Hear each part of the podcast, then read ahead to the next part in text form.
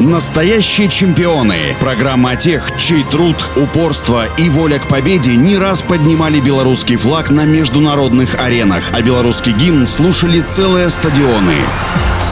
Всем доброго дня, у микрофона Василий Данилов. Ирина Сумникова в девичестве Свириденко родилась 15 октября 1964 года в Минске. Большая семья любила движение. Мама Таисия Степановна зимой руководила на лыжне, летом все катались на велосипедах. Старший сын Витольд занимался боксом. В саду висело баскетбольное кольцо, и младшие Жора и Ира часами соревновались в меткости бросков. Ира хотела пойти в гимнастику или фигурное катание, но по возрасту опоздала. Зато она танцевала фольклор спортивном ансамбле, пела в хоре, а в четвертом классе занялась плаванием и легкой атлетикой. Вскоре, как самая высокая в классе девочка, она попала в группу, затем в спецкласс на базе школы номер 44 и спорт-интернат. С 15 лет стала выступать за команду с Дюшор Горизонт по баскетболу, а через полгода перешла в команду мастеров Минского горизонта. Несмотря на небольшой рост в 170 сантиметров, на площадке она была незаменима. Легко и быстро перемещаясь, умела предвидеть ситуацию, перехватывала мертвые мячи, но особое чутье у нее обострялось в розыгрыше. В горизонте перманентно не хватало высоких баскетболисток, поэтому игру строили по-другому, ориентируясь на интуицию и логику. С именем капитана Ирины Свириденко связан лучший период существования команды, одной из самых сильнейших в СССР, костяк которой составлял сборную Беларуси. Во взрослую сборную Ирину пригласили в 1984 году. Первым достижением Свириденко в новом качестве стала победа на 13-й летней универсиаде. Первым достижением Свириденко в новом качестве стала победа на 13-й летней универсиаде 1985 года в Кобе,